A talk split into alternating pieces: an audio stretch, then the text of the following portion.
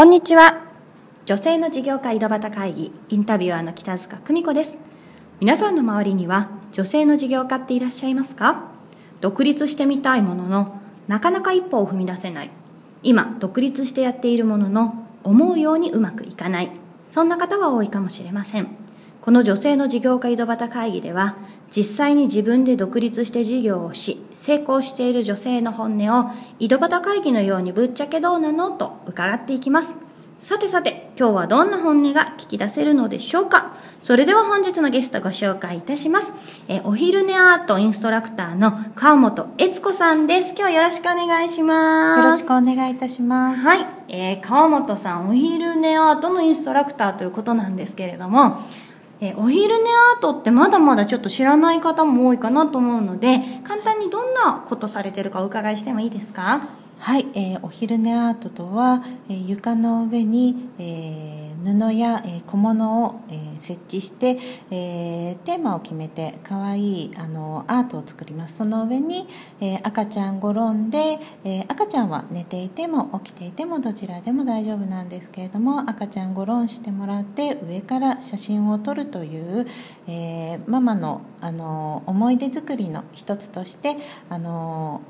ママたちに楽しまれている、コンテンツです。はい分かりやすいご説明ありがとうございます、はい、私も、えー、何度も拝見させていただいてるんですけども、はい、すっごい可愛いですよね。はいもうとにかく可愛くってはいえーと、季節のえー、イベントの時とかにあのとても喜ばれるあのお写真が必ず撮れるというのが、はい売りになります。ねああいうね素敵な写真ってなかなかこう昔はね写真館行ってなんかね七五三の格好で撮るみたいなのとかね、そういうのだったんですけども、はい、割とこうねこうきっちりああいう背景まで作ってっていうのはなかなかね、はい、普通だとできないので、はい、本当にね、ねすごくいいサービスされてるかなと思うんですが、うん、今あと赤ちゃん向けだけじゃなくて大人向けビジネス向けにも今ちょっと企画をされてるっていうことなんですけどもよかったらその辺のご案内もしていただければと思うんですが。はい、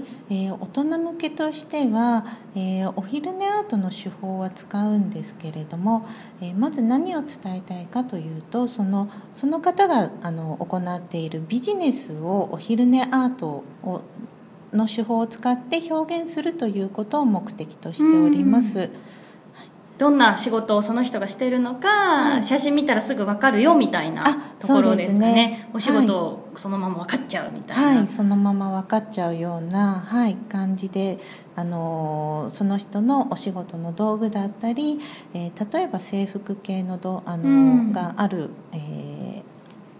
ー、職業の方とかだとそれを着てもらったりとかして、えー、そこにあの1秒で見てあのその人のビジネスやあのそこで何をお客様に売り込みをしているのかっていうのを、えー、そういうのをですね見てあああの写真の人ですねみたいな感じで、えーと、記憶に残る感じの、はいえーと、写真を撮影したいなと思っております。いいですね。またねぜひぜひそういうのもいろいろ広めていただければと思うんですが、はい、えー、川本さんもともとそのお昼寝後の先生やる前に結構硬い職業にいらっしゃったっていうふうにお伺いしてるんですけども、もともとどんなお仕事をされててなぜこういうお仕事始めようと思ったかっていうのをお伺いしてもいいですか？はい、えーと、最初にですね、えーとまあ、20代半ばから、えー、通関士という、えーと、輸出とか輸入とか企業が行う時に、えー、必ず税関に申告しなくちゃいけないんですけれども、はい、それをあの依頼を受けて、えー、輸入の輸出申告の、えー、手続き等を行っておりました。すごい硬いご職業ですよね。ねはい、法律系と計算とかですね。そうですよね。はい、そこから今お昼寝アートの先生に転身されたということなんですけども、はい、結構なんかねあまりにも違う職業なので、ん。なんか勇気がいったんじゃないかなとか思うんですけども、うそうですね。通関士としてはまあそれなりに、まあ、会社に所属していないとダメなんですけれども、はい、実績だったりとかあの経験値とかもあのそれなりにはあったんですけれども、うん、えーと、ちょっとまあ自分の性格上二面性みたいなものがあって、うん、そういうあの硬い仕事だってコツコツした仕事もこなせるんですが、うん、方や、えーと、クリエイター的なそういう目で表現あの目で見てすぐ分かるものとかあの何か作り込むものっていうのが割と好きで小さい時から。あなるほどね。もともと作ったりするのがお好きだったというね。はい。そういうのがちょっとあったのであの、まあ、ひょっとしたらあの出産を機にそのお昼寝後に出会ったんですけれどもそこでちょっと自分のあのもう一つのえーと、可能性っていうのが少し分かったのかもしれないですよね。なるほどね、うん、出産を機にじゃあちょっと違う別の道に進んでみようかなみたいなの、うん、そうですね、はい、なるほど。まあ、今ねあの活動されていろんな大手の企業さんなんかともお付き合いがあるということなんですけども、はい、まあ自分でそうは言ってもその硬い仕事でね会社勤めから自分でやっていくってなると皆さんそうなんですがやっぱり何かしら辛い壁にぶつかったりなんていうことがあるとは思うんですけども、はい、まあ、差し支えない範囲で結構ですのでいやこんな辛かったの経験してるよとかもしあればお願いします。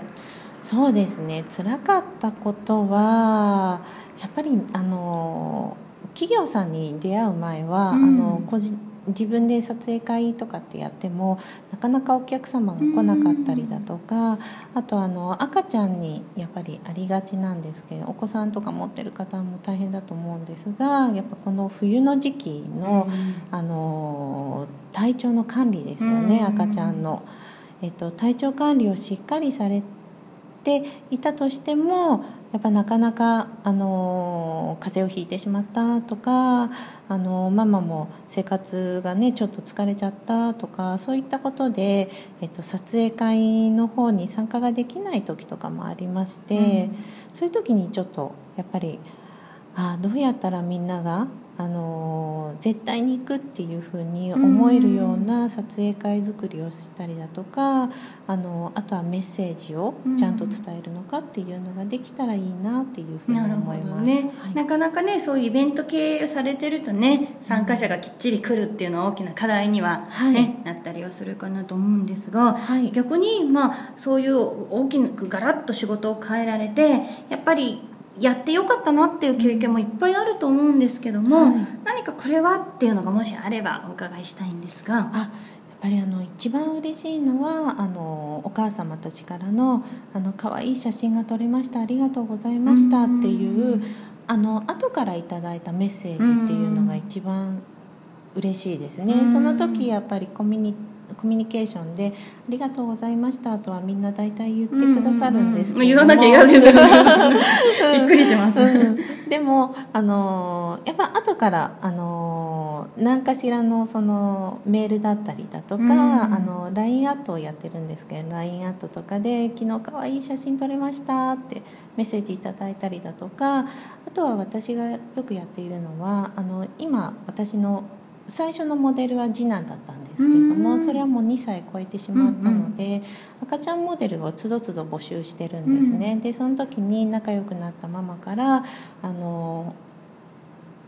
すごくいい写真が撮れましたとかあと衣装を作ってくださったりだとかそういうママもいらっしゃって、うん、あの本当に個別にコミュニケーション取れるのが本当にすごく嬉しいなと思います。こんな感じであのあのアルバム作りましたとか、あのそうですね。あとはあの家族でみんなで楽しんでいますっていう感想だったりだとかあとももうちょっとそう深い話になっていくと、うん、あのちょっと産後あの産後うつだったんですけれどもそれがなくなりましたっていうふうに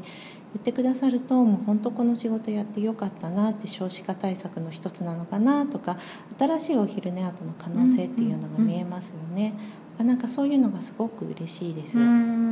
っぱりお客様との関係性っっていうところがね、はいやっぱり一番、うん。あのこういうお仕事とかされてると感謝の言葉だったりとか、はい。そういうところにやっぱり楽しさ良かったことっていうのを見出していらっしゃってるんじゃないかなと思います。はい。はい、えーそれではですね、えーまあ、今あの始められてまだまだこれからという部分もあるかなと思いますが、い。やっぱりそう言ってもやってみたけどすぐやめちゃうとかっていう方も多い中で、川本さんなりにここまでこう続けてこうなんかこう企業さんとの取引もできたりとかっていうふうにうまくやれてる秘訣みたいなのがあればちょっと簡単にお伺いしたいんですけども。あ企業さんとうまくやれてる、まあ、企業さんだけでもなないんですけど、今こうして続けていけてる秘訣みたいなのがもしあれば、あ続けていけている秘訣としては、やはり、うん、お客様とのコミュニケーションですね、うん。それが取れたりとかするとすごく嬉しいですしあとこれから、えー、と3月4月になってくるとだんだん皆さん保育園デビューとか始まっちゃうんで、1回卒業はしちゃうんですけれどもあのその時にやっぱ何か送り出せる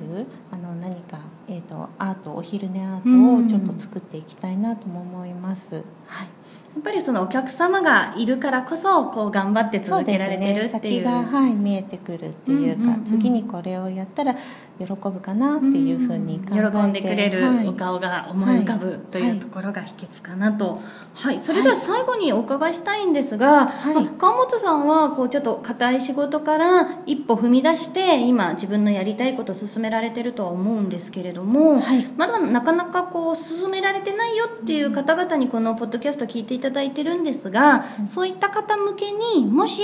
何かこうお伝えしていただけるメッセージみたいなのも一言あれば、まあぶっちゃけ独立するってこうだよねみたいなことがもしあればお伝えいただきたいんですけれども。そうですね。私あの独立するまで1年間、えっとその通関士のお仕事とお昼寝アートは土日とかにやってであとあの家族のあの普通の子育てだとかそういったことを3つをちょっと1年間だけ両立してたんですけれども、あのやっぱり講師になってからすぐにみんな独立したがるんですね。うんうん。だけど、えっと、それってすごく危険だったんだなっていうの、私もそういう気持ちあったんですけれども、うん。やらなくてよかったなっていうのがあのあります。ので、えっと、まずはあの、